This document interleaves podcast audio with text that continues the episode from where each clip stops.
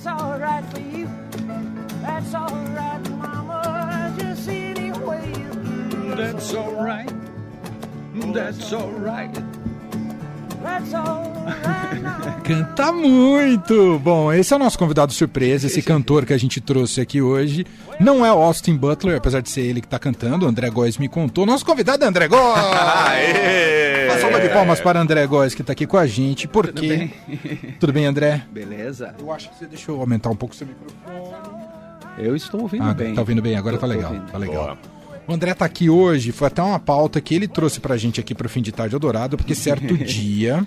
Não para de falar do Elvis, é desde Foi- que eu voltei foi- de férias. Não sei se foi nessa semana ou na outra, o André chegou e falou pra mim, Manoel, você já ouviu a trilha sonora do Elvis, do filme Elvis? Eu falei, não, não tô sabendo. Aí ele me mostrou É, que o porque- Baz Luhrmann não só tinha feito toda uma... Além da carga autoral cinematográfica que ele levou pra cinebiografia do Elvis, mas também ele aplicou isso à trilha sonora, que compõe Foi o ele filme. produziu. Não sabia que ele tinha Se produzido. envolveu pra valer, né? É. E aí eu falei, André, vamos falar disso aqui no Fim de Tarde Eldorado. O André se preparou, baixou toda a trilha sonora e é um motivo extra pra gente falar ah, da trilha sonora do filme que estreia hoje na HBO Max, né, Leandro? Hoje no catálogo da HBO Max. E como você disse na abertura, também ainda tá em cartaz nos cinemas, mas também dá pra assistir pelo Now e tudo mais, todas as plataformas ali, dá pra você alugar, Vale a comprar. pena ver no cinema, hein, gente? É. Vale a pena que tem cenas ali maravilhosas, assim, encantadoras mesmo. É, eu, eu queria até começar a puxar a sua- nossa conversa por aí, só terminar de fazer o serviço completo do André, além de apresentador aqui da Rádio Dourado, apresentador do Reserva, tem o Hora da Vitrola. Eu sei que eu tô chovendo no molhado, porque muita gente conhece o André, mas ele tá todos os domingos, meio-dia e quinta com a Hora da Vitrola. Enfim, um apaixonado por, por essa música de- desse período do Elvis, né? Sim. Entre os anos 50 e os anos 70. E também tem o podcast da Hora da Vitrola, que esta semana, eu tô te atravessando, né? Esta semana fala do filme. Imagina. É por isso que a gente tá aqui falando da trilha, que a gente ouviu a trilha inteira, nos encantamos e tudo mais por causa do podcast. E eu tinha, André, como primeira curiosidade, justamente saber a sua opinião sobre o filme. Ah, eu adorei. Então, em linhas gerais, o filme te agradou? Muito. Eu acho assim, o filme não é um filme para fãs, não é? É um filme, é um produto de entretenimento comercial que cumpre toda aquela função de entreter, emocionar, divertir, não é? Então, assim, é, tem inconsistências com a história real do Elvis, que eu confesso não conheço tão a fundo assim. Eu tenho me estudado um pouco mais, me pre- me preparado até para a gente fazer um podcast sobre a carreira do Elvis mesmo, porque esse é só sobre o filme, né? Então tem algumas inconsistências, assim, você tem que se desprender de, da, da, da- da, da história, vamos dizer assim, mais mais correta para curtir o filme, mas o filme é muito muito é, fiel, eu diria, né? Austin Butler te convenceu? Agora sim. eu, eu A cheguei... sua primeira preocupação era essa, era o ator que ia fazer o Elvis. É, cara, eu olhava pra ele e não via nada do Elvis, né? Eu não conseguia ver o Elvis nele, não de jeito nenhum, mas aí é justamente aí que você vê que o cara é um grande ator, né? Porque ele eu, pelo menos, não acho ele fisicamente parecido com o Elvis. O cabelo dele é encaracolado, castanho claro. é, a, a- parte central do rosto, assim, nariz e boca, não lembra o Elvis, né? Mas quando você vê um rapaz ali no palco interpretando, a gente estava ouvindo aí That's Alright no fundo, que é o Austin Butler cantando, é um ensaio de cena Eu tô impressionado com o que ele tá o- cantando. O, o Baz Luhrmann, ele colocou, ele postou esse vídeo na internet justamente para provar que era o Austin Butler que estava cantando. esse vídeo viralizou porque realmente é muito é, impressionante o, o quanto ele conseguiu pegar eh, o- o- a voz do Elvis, né? Aí no fundo a gente está ouvindo é o 68 Comeback Specials, é o, é o special, é o Elvis mesmo que está cantando aí, porque da trilha sonora tem muita coisa que são as versões do Elvis retrabalhadas, remixadas, Aham, aham. junto com, com algumas canções que é o Austin Butler que está cantando.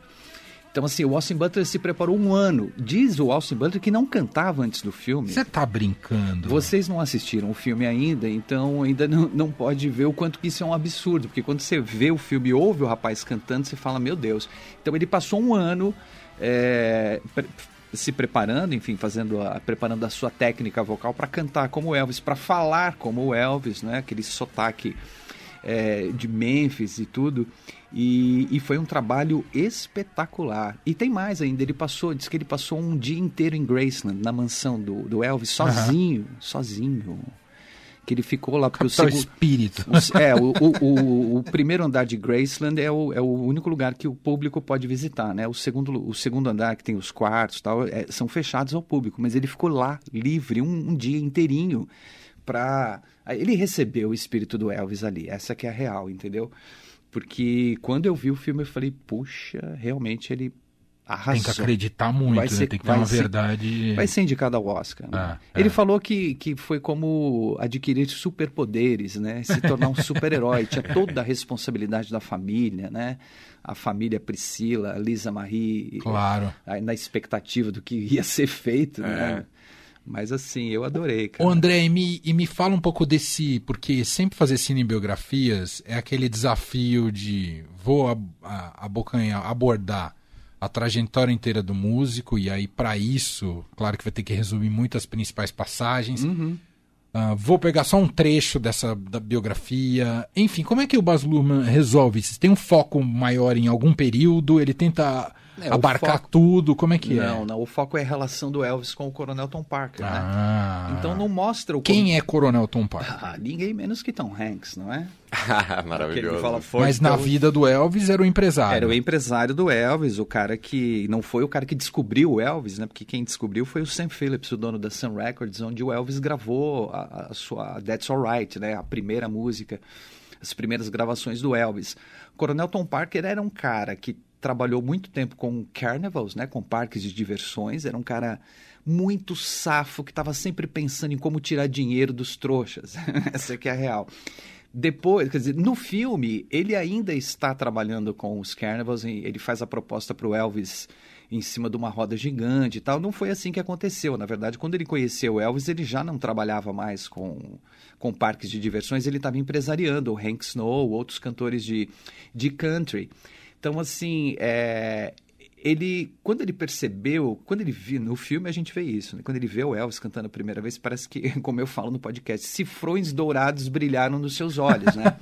quando ele começou... ele não viu só o talento, ele viu que aquilo iria Lógico. render. É, porque o lance, o grande lance do Elvis era o garoto branco que cantava e dançava como um negro, certo?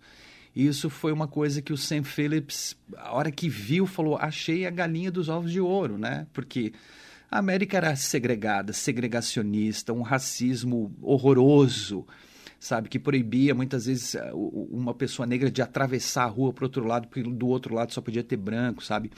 Então era, era, uma, era um período Era uma muito divisão territorial, né? É, e muito, muito. É difícil até para a gente imaginar no, no tempo de hoje, a gente que não viveu isso, mas na época, isso significou que um rapaz branco que cantasse como negro ia fazer sucesso, com certeza, certo? Porque todo mundo sabia que os artistas negros na época eram os mais.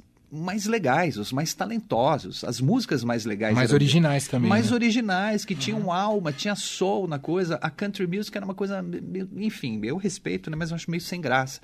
Então, assim, quando eles viram um rapaz branco que era capaz de cantar dessa forma, aí todo mundo ficou louco, né? Então foi aí que ele começou a que ele conseguiu cruzar essa linha e, e- e que dividia a música negra, a música branca, enfim.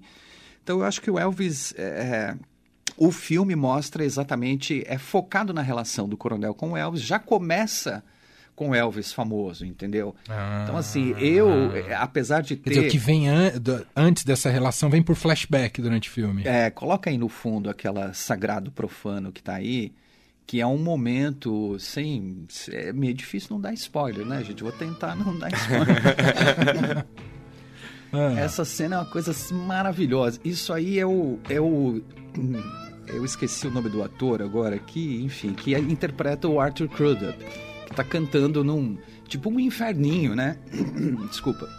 tipo um inferninho. ah, Tem um casal dançando, muito sensual. E o Elvis, criança com seus amigos negros, estão ali espiando o, o Arthur tocando e o, e, e o casal dançando muito, de maneira muito sensual. Mas ao mesmo tempo, esse som começa a chamar a atenção do Elvis do outro lado do terreno, que é a igreja. É uma tenda, que é uma igreja gospel. Então, assim, eu brinquei que é o sagrado e o profano, um de cada lado disputando a atenção do Elvis, né? ah, que interessante. Então, assim, aí, ó, a igreja. Aqui é a igreja. É. Essa pra mim é a, é a melhor cena do filme, a cena que me emocionou, que é só de ouvir o som já fico arrepiado. Porque o Olha Elvis isso aqui, é é. maravilhoso. Isso não tá na trilha, tá, gente? Isso é do filme mesmo. Tem até a fala aí. Vamos esperar entrar a fala do Elvis. Né?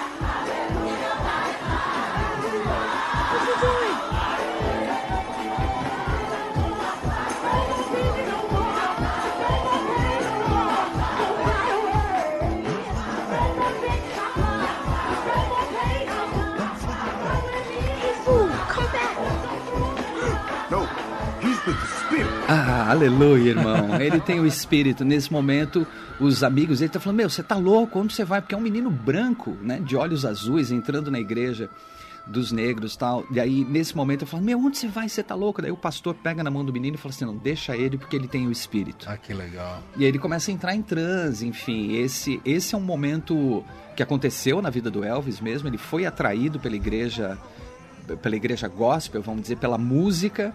E a partir daí ele foi moldando a sua personalidade musical. Enfim, isso é mostrado no filme, é uma cena linda que ao mesmo tempo que o, o, o, o coronel está se preparando para ver o Elvis pela primeira vez, né? E o Elvis é- ficava muito nervoso. Então, naquele momento, a família, os amigos do Elvis estão tentando acalmar ele, cantando músicas de louvor, né?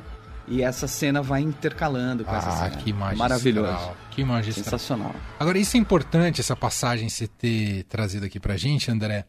É, para não transmitir uma ideia, é importante dizer isso sobre a biografia do Elvis, não é que ele se apropriou da música negra, É, ele isso. foi. é, ele teve contato direto, e na infância, né? Exatamente. Isso é uma questão muito delicada. Quando eu digo que se apropriou, Complicada. não é alguém que foi lá e racionalmente falou, vou lá Exatamente, copiar isso porque eu vou ter exato. sucesso com ele. Não teve necessidade. essa... Não, o Elvis amava a música negra. Ele admirava os cantores negros, ele se vestia como eles, ele sofria bullying dos amigos brancos, que achavam, chamavam ele "E aí, neguinho, tal, porque ele se vestia como como os músicos negros, né? Ele adorava Beale Street, que é aquela rua de Memphis, onde se concentrava os bares de blues e tudo mais. Então, isso é mostrado no filme, a relação dele com o B.B. King, principalmente, que eles eram amigos. O B.B. King eh, aconselhava o Elvis. Então, assim, na minha humilde opinião, né, é óbvio, eu, eu, eu sou um cara que, que ama, que vive venerando esses músicos negros, eh, principalmente do começo, do blues, do, do funk, da soul, enfim. Eu, acho, eu vejo o Elvis como o cara que eh, permitiu que a música negra fosse conhecida no mundo inteiro, entendeu? Ele levou isso, ele não se apropriou. Esse era o mundo daquela época, né? Os Estados Unidos daquela época era assim. Nunca, o B.B. King fala isso, né? O, o Little Richard falava isso, que se ele, se ele fosse branco, ele seria muito maior que o Elvis. E eu acredito Uhum, nisso. Faz sentido. Faz todo sentido. Uhum. Mas não era, né? E, e naquele momento, na América segregacionista e, e tudo mais, no- no- na metade dos anos 50, é, um garoto branco que conseguiu chamar atenção para a música negra foi o que o Elvis fez. Então, enquanto muita gente diz que o Elvis se apropriou da, da, da, da música, da arte dos negros, os próprios cantores negros eram muitas vezes agradecidos ao Elvis. Verdade. Não só o Elvis, mas o Pat Boone também. eh, o Pat Boone não, o, o Bob Darin, que regravou Ain't, That a Shame, do Fats Domino, e fez muito mais sucesso. Falavam isso também, que eles, eles brigaram por causa disso. Mas não, eles ficaram amigos. O Fats Domino foi lá e agradeceu, porque levou a música dele para um público muito maior e rendeu, não é? Porque eles ganhavam. Eles ganhavam. Então, o Arthur Crudup, que, que gravou That's Alright, até ele conseguiu o seu primeiro contrato, quando ele gravou That's Alright, ele vivia num barraco feito de caixa, de caixa de papelão com, com coisas, e tocava na rua por moedas, entendeu? Então, assim, é triste, mas era a realidade que eles viviam lá. Então, o fato de um de um cara como o Elvis, não foi só o Elvis, o Jerry Lee Lewis também fez sucesso com Whole Lotta Shaking Going On, da Big Maybell. Outros músicos brancos, rapazes, jovens brancos da época também fizeram muito mais sucesso cantando a música desses cantores negros. É, mas eu não acredito que nenhum deles tinha isso. Vou pegar a música desse Entendi. cara e vou fazer muito mais sucesso. Isso aconteceu porque era assim, é, né? É, Enfim. foram influenciados autenticamente. Ah, vamos já tocar uma da, da trilha sonora pra gente apresentar aqui, Vamos. André? Só- Porque... Só, para completar, Diga. o Elvis, Ah. o Elvis era grato aos músicos negros. Ele amava esse tipo de música. A música gospel era a música que ele realmente amava e ele sabia que ele só era Elvis Presley por causa dos músicos Uhum, negros, sabe? Bom, é, Você você separou primeiro a Doja Cat. é, Doja Cat, é. Depois eu falo um pouco da trilha. A trilha foi lançada ao mesmo tempo que o filme nos Estados Unidos. Trilha produzida pelo, pelo Baz Luhrmann e o Anton Mumstead. Os dois trabalharam juntos na trilha do Great Gas- Gatsby, né? O Grande Que é Gatsby. outro filme do, do Baz Luhrmann. É, Aham. bom, vamos ouvir então a Doja Cat, porque assim que a trilha foi lançada, cinco singles foram lançados, né? A Doja Cat com Vegas, o Austin Butler cantando Trouble, o Eminem com The King, o Eminem e o Tilo Green com The King and Ah, que I, divertido. Meneskin com If I Can Dream e Swali e Diplo com Tupelo Shuffle. Então vamos ouvir Vegas com a Doja Cat, que foi a primeira, o primeiro single lançado da trilha do filme. Boa. A gente continua aqui com o André Góes para falar mais sobre Elvis. Se quiser mandar mensagem, 991299111. Muito bom, a Doja, Doja Cat. Cat é com do- Vegas. Adorei, André. E aí usa Demais. o sampler aí da Hound Dog, da Big Mama Thornton, né? Nessa versão aí. É, é- não é uma versão, né? É uma música original mesmo. A gente tá aqui com o André Góes, ele ficou um pouquinho mais hoje, porque estamos falando sobre Elvis, o filme, estreando hoje na HBO Max, como o Leandro eh, ressaltou aqui pra gente, tem também outros lugares pra alugar, né, Leandro? Pra alugar Now e outros serviços. Apple TV Plus. Exato. Saiu até em Blu-ray, né? Sim. Até- mas quem tem Blu-ray? É, eu, eu fiquei nessa mundo? dúvida. pois é. Blu-ray foi um negócio que. Tem que explicar o que é Blu-ray. É, o O disco que, que é um Blu-ray é quase aquele. Lembra do Laserdisc, que era um vinil? É, é, era o tamanho de um vinil. O Blu-ray negócio. seria para a, é, a evolução do DVD, né? Mas o DVD você ainda encontra aí para vender, mas Blu-ray é muito Blu-ray? Eu não, não sei nem quem tem aparelho de Blu-ray. Eu mas- tenho. Você tem? Mas né? não uso. Eu tenho, mas tenho. não funciona. sabe? Ó, o PlayStation que, ro- que roda Blu-ray. Ah, Só é no PlayStation hoje. Vai no PlayStation. É, tá certo. É isso, então Elvis chegando hoje às plataformas de streaming, além dos cinemas. O André recomenda vivamente que você vai assistir na tela grande, que faz uma diferença absurda, né, André? Ah, é, Até por causa do som também, É, né? é, com certeza. Não só a questão Os imagética. shows, né? É, Tem cenas de shows ali que, que é lindo.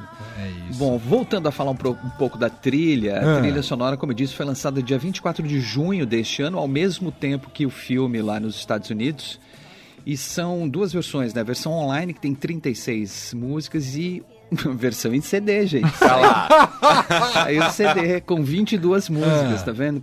E são, então, é, as gravações do Elvis é, remixadas, né? Com arranjo diferente e tudo mais. E tem as, as músicas que são cantadas pelo Austin Butler, que interpreta o Elvis no filme, e vários artistas conhecidos, populares, como a Doja Cat, Eminem, Diplo, a Stevie Nicks, que a gente está ouvindo aí no fundo, junto com o Chris Isaac em Cotton Candy Land. Só logo no começo do filme toca essa música numa outra versão, um pouco mais, mais lenta. Essa versão. Olha que legal.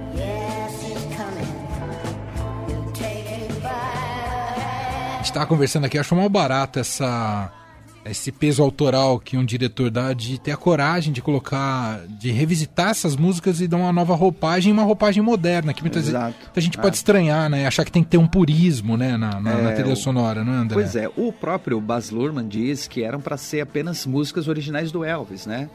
Eu, num primeiro momento, quando assisti o filme, achei meio estranho ter músicas novas, ter hip hop na trilha, rap. Eu falei, ué, que isso?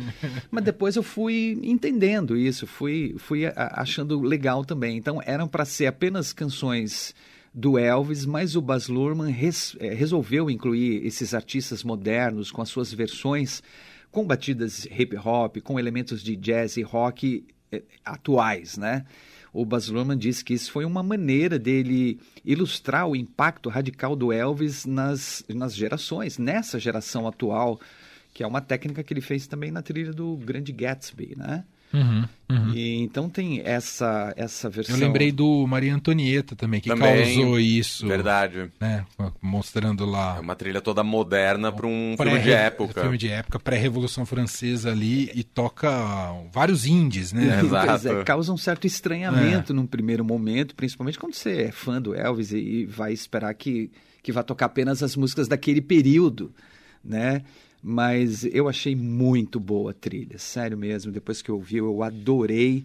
Adorei o que eles fizeram com as músicas do Elvis. Tem uma aí que a gente vai tocar na sequência que é a Don't Fly Away, que é um remix de uma dupla é, australiana chamada Pinal, né? Uhum. E eles simplesmente pegaram a música, colocaram uma batida mais moderna, assim, e eu achei que ficou tão legal, cara. Ficou muito boa.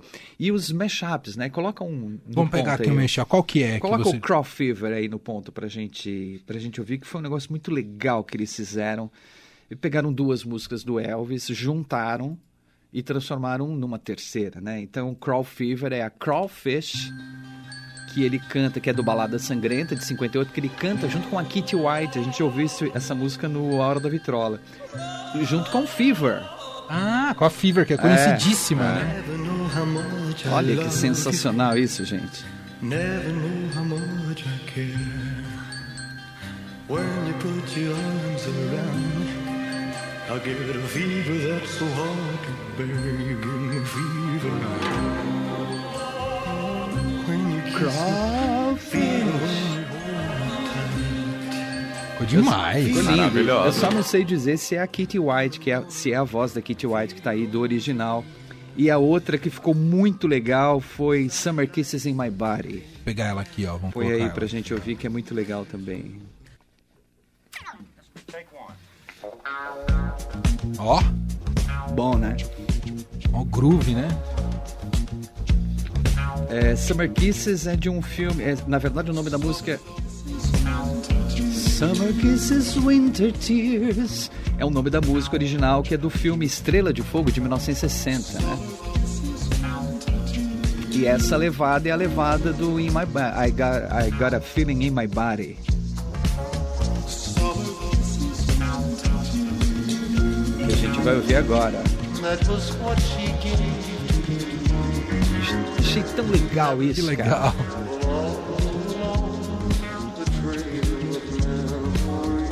Agora vem I Got a Feeling in My Body. é.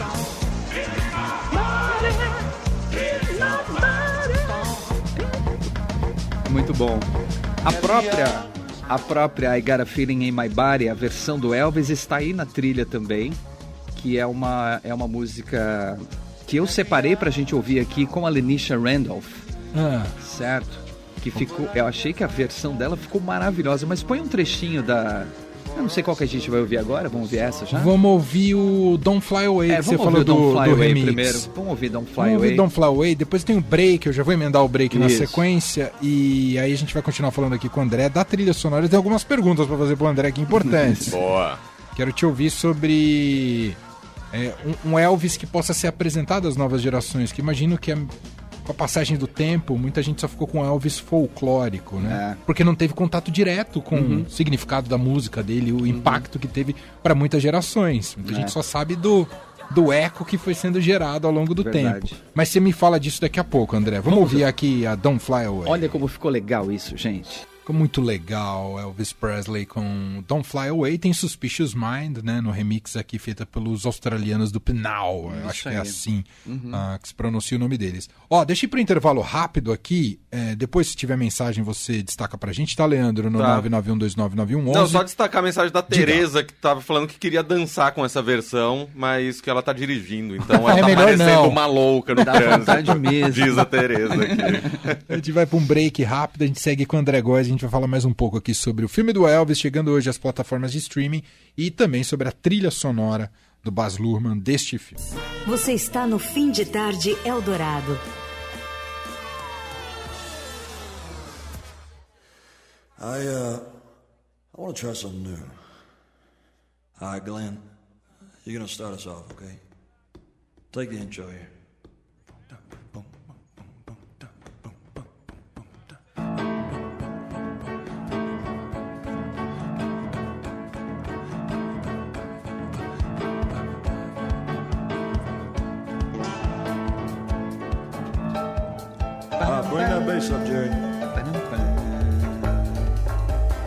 Cara, é muito bom isso, hein? Estamos ao vivo aqui com o Fim de Tarde Eldorado, 5 horas e 48 minutos aqui na Rádio Eldorado.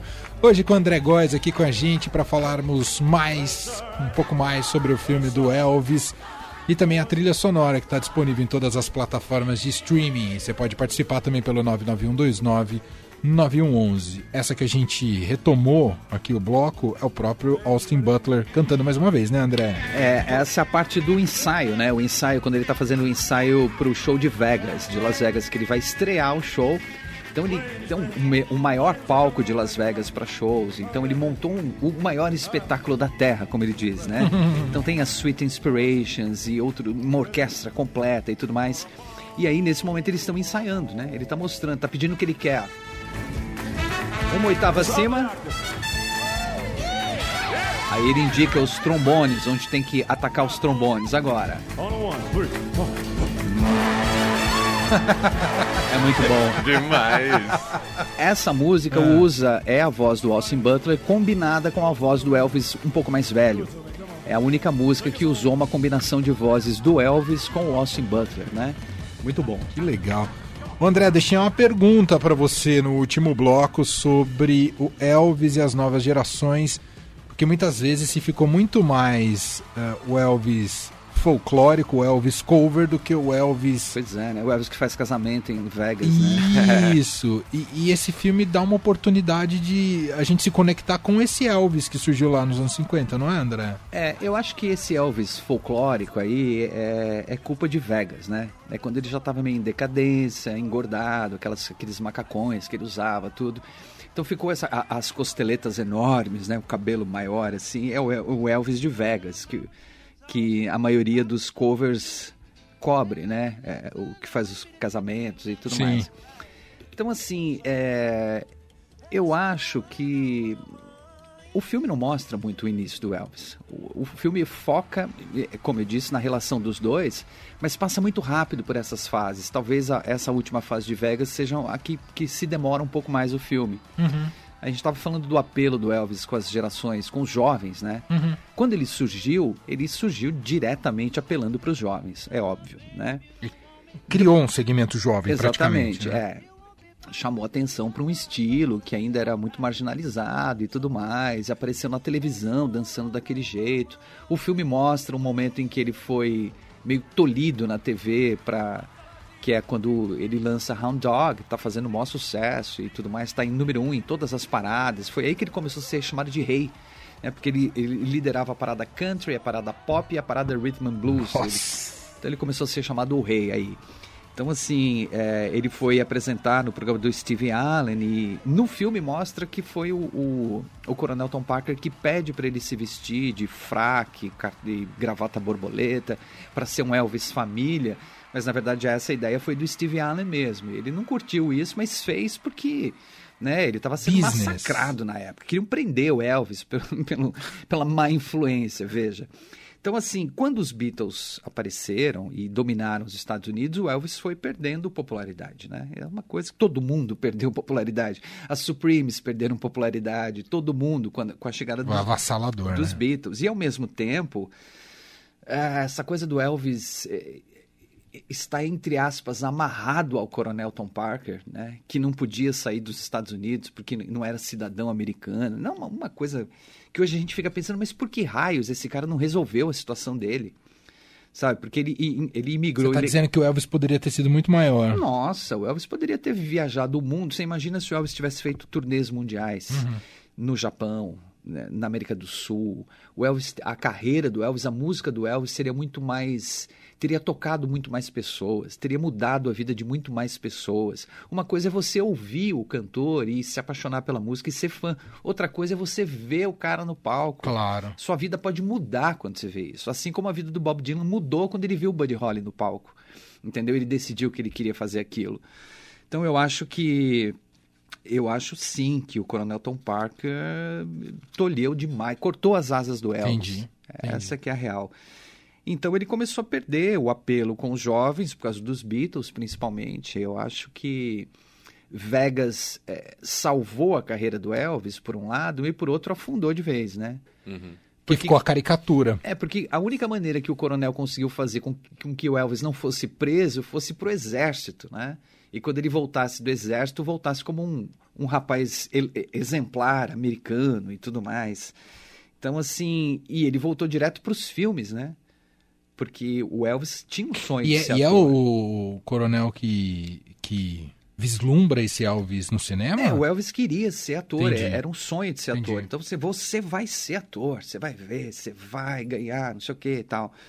Só que as pessoas não queriam ver o Elvis sério sendo ator, entendeu? Vivendo o personagem, queriam ver o Elvis cantando. Cantando nos filmes. Então os Entendi. filmes começaram a ter cada vez mais músicas, o Elvis cantando, e o Elvis odiava as músicas do filme, que ele achava que eram todas ruins. não era bem assim, não é? Tem muita música boa nos filmes do Elvis também. Eu adorava ver os filmes do Elvis. Quando era criança, eu ficava assistindo.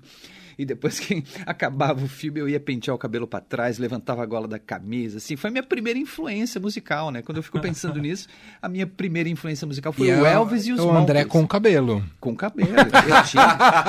Quando eu era criança, eu tinha cabelo, gente. É uma coisa de louco. Não, e ali os filmes eram uma maneira de divulgar o Elvis mundo afora também, né? Já que ele, ele não, Não ia pra né? outros países, É, aí filmes o, levavam é, aí ele. o Tom Parker começou já nesse final, depois que, enfim, que o Elvis manifestava esse desejo de fazer turnê mundial. No filme mostra isso, mostra ele trabalhando por fora, o Coronel Tom Parker minando essas coisas, Aham. é, é, semeando ideias de, de atentado, vão tentar te matar, se você, eu não vou poder estar junto com você para te proteger, a segurança aqui no- nos Estados Unidos a gente cuida, mas a segurança fora não tem como cuidar. Então Elvis, aos poucos, ele foi, foi abandonando a ideia, né? Tá ouvindo no fundo a Lenisha Randolph, né? Isso. I Got a Feeling in My Body. Essa versão é, putz, maravilhosa essa versão, né? Aquela coisa da, da cantora negra cantando rock, né? Quer dizer, é um, é um, a versão original é um soul, tudo. Ela tem essa pegada soul, mas também tem aquela pegada rock, meio parecido com o que a Betty Lavette fazia nos anos 70.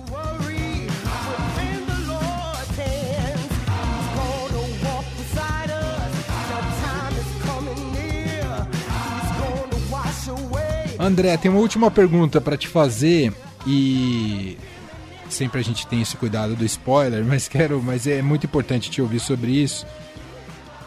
Claro que o filme ele mostra esse Elvis é, da o que ele se tornou para as pessoas, né? O Elvis pessoa pública. Mas O eu quero te Deus. ouvir qual que é a questão humana do Elvis não artista. O, o filme chega nisso, esse Elvis que olha pra dentro. Sim, sim, E e o que- que, que você acha? Era um cara realizado, não era? Era triste? Quais eram as, as crises internas do Elvis que o filme consegue ali abordar, André? O, o filme tem uma cena que o filme mostra. é, é, acho que quando. Depois que tem o- o- a morte do Martin Luther King, do Bob Kennedy, da Mahalia Jackson, grande cantora gospel, né? Que morreu. E ele tá vendo o funeral.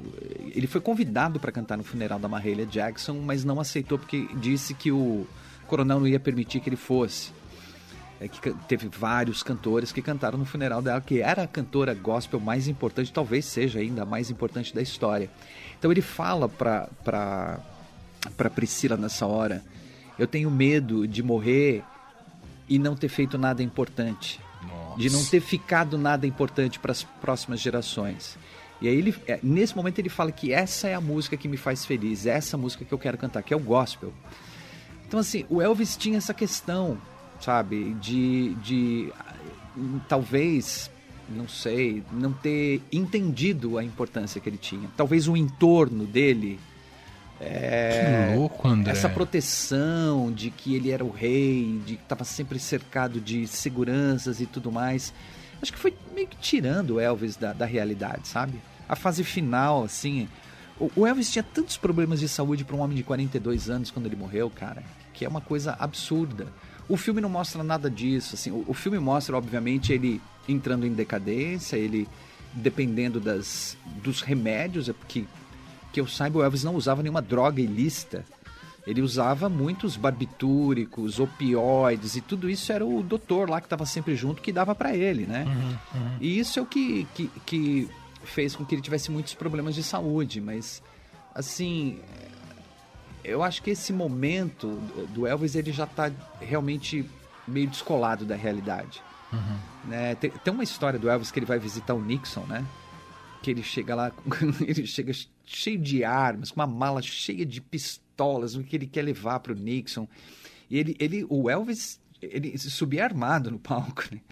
Ele tinha uma, ele tinha uma pistola na perna. Assim, o Elvis teve um momento. Mas ele meio- tinha uma paranoia, é isso, de segurança? É, eu acho que o coronel ajudava com essa Entendi, paranoia entendi. de que iam é, tentar matar o Elvis, entendeu? Porque ele não queria que o Elvis saísse do país. Então ele ficava nessa, não, você vai pode ter um atentado, não sei o que e tal. E o Elvis começou a ficar paranoico com Entendi. isso, estava sempre cheio de armas. Então ele foi visitar o Nixon. Isso não é mostrado no filme, que ele queria ser um agente do FBI.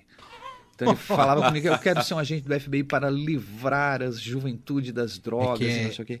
Eu te perguntei isso, que é muito louco pensar, né? Você ser uma pessoa do tamanho do Elvis e tão amada. É, eu acho que ele não tinha E aí você chega em casa, né? Porque você, você tem, recebe toda essa energia, né? da- Das pessoas têm idolatria por Uhum. você. Quando você chega em casa, é você, é você, a sua família. Exato. Esse choque de. É. Esse, né? de- Inclusive tem uma, tem uma fala de, um, de uma, uma das empregadas ou empregados do, do Elvis que, que dizia que quando estava dentro de casa, ele falava assim, por favor, eu não quero ser tratado como o rei aqui. Eu estou na minha casa, eu não quero ser tratado como como Elvis, como uma estrela. Falei, tá bom, então eu vou te tratar como meu irmão. Era isso que ele queria, que os seus empregados tratassem ele como irmão, como amigo, né? Porque fora de lá ele era o rei, então quando ele estava dentro de casa era o único refúgio que ele tinha. Então, assim, é óbvio que ele sabia quem ele era, que ele era o rei, mas essa importância, porque quando a gente fala dos Beatles, os Beatles ficaram, sei lá, 10 anos juntos, mas são quatro. E, e- e eles seguiram, né? O Paul e o Ringo estão vivos, Sim. continuam produzindo. O, o George e o John morreram mais cedo, mas continuaram produzindo também. Tiveram uma sequência na carreira, uma importância que fica até hoje. O Elvis, se a gente pensar que o Elvis era um cara apenas, um garoto que surgiu, fez um sucesso estrondoso por alguns anos durante os anos 50. Depois os filmes fizeram muito sucesso, tal. ele continuou sendo um, um artista relevante, mas não com o mesmo sucesso que ele tinha antes. E apesar de tudo isso, né, eu falo isso no podcast, apesar de Vegas, apesar da decadência, apesar do Coronel Tom Parker, apesar de tudo isso, ele se tornou Elvis. um deus, sabe? Um cara que mudou o mundo, mudou a música, influenciou é, gerações. Então, se ele perder um pouco do apelo com a juventude num momento, eu acho que hoje em dia a gente tem o Elvis como um ícone, né? Sim, tem, sim. tem esses lados. Tem, é lógico que tem o lado do Elvis gordo lá em Vegas e tudo mais, mas eu acho que eh, o Elvis do início da carreira, eu acho que é, que é mais Entendi. presente hoje, né? Ele mais, Muito bom. enfim, com 19, 20 anos, né? Bonito e tudo mais. Gente, é isso, ó. Então, recomendações novamente feitas aqui, filme estreando hoje, mas ainda dá tempo de ver no cinema. Sim. Né? A- na tela grande tem um efeito ainda melhor. Vi aqui que tá Espaço Taú, tem no Cinemark também, ainda tem várias sessões que é possível assistir ao Elvis nos cinemas aqui em São Paulo. Ah, no, na, IT quem é assinante da HBO Max, está lá já disponível gra- é, gratuitamente, não, mas dentro do pacote Dentro do que do você pacote, assina. exato. E tem para no alugar Now também, é, no Now, agora tem no YouTube, Apple TV Plus, para você poder alugar, caso seja esse o caminho. E a trilha sonora está disponível nas plataformas de streaming, só procurar por lá o- a trilha sonora do Elvis e a gente tocou algumas músicas aqui. Vamos fechar com a Iola, é isso? Vamos, cara, essa versão me pegou de jeito. A, a Iola fazendo Strange, Strange Things Are Happening Every Day, que é um spiritual, né? uma canção é, religiosa, enfim, gravada pela Sister Rosetta Tarp, que no filme é apresentada momentos antes do Elvis, eh, que o Elvis está se preparando para tocar num estádio segregado, ele vai se rebelar ali, onde ele canta Trouble, o Austin Butler canta Trouble. Então na preparação do show tem essa versão com Eiola que é... Eles mudaram a música. Se você conhece a, a versão original, que a gente vai ouvir domingo na Hora da Vitrola, inclusive, porque a gente vai ouvir Elvis, B.B. King, vamos ouvir Arthur Crudup, Big Mama Thornton, vamos ouvir também a Sister Rosetta Tarp com Strange Things Are Happening Every Day, porque estou falando do filme também, né? Enfim. Sim. Se você conhece a versão original, você vai ver que o comecinho dessa versão parece original, depois é transformado numa coisa totalmente diferente para ter a ver com o filme, com o momento que está sendo mostrado ali. Show. Vamos ouvir aqui. Esse é André Góes, Obrigado, sempre aqui gente. no Eldorado e no A Hora da Vitrola. Obrigado, viu, André? Valeu, um Valeu. abraço.